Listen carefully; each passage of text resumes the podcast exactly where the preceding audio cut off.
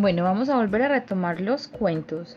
Hoy con un conejo y un cien pies de Alecos, Torre Naranja de Norma.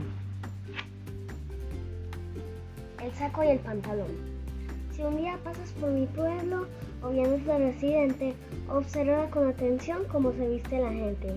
Tomoyito el carpintero trabaja sin darse prisa y siempre lleva virutas en el pantalón y camisa.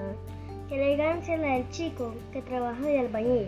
Los domingos va de traje con chaleco y corbatín. María la costurera y, Tocotoc su marido son los únicos que tienen bien remendado el vestido.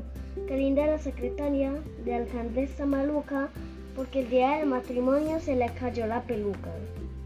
Al cura de la parroquia todas las santas mañanas se le ve en la sacrista plancha que plancha sotanas. Y Archita el payasito dijo un día en un cortillo que lo único elegante que lleva es calzoncillo. Me critican los vecinos, el zapatero y el juez, porque a veces yo me pongo los zapatos al revés.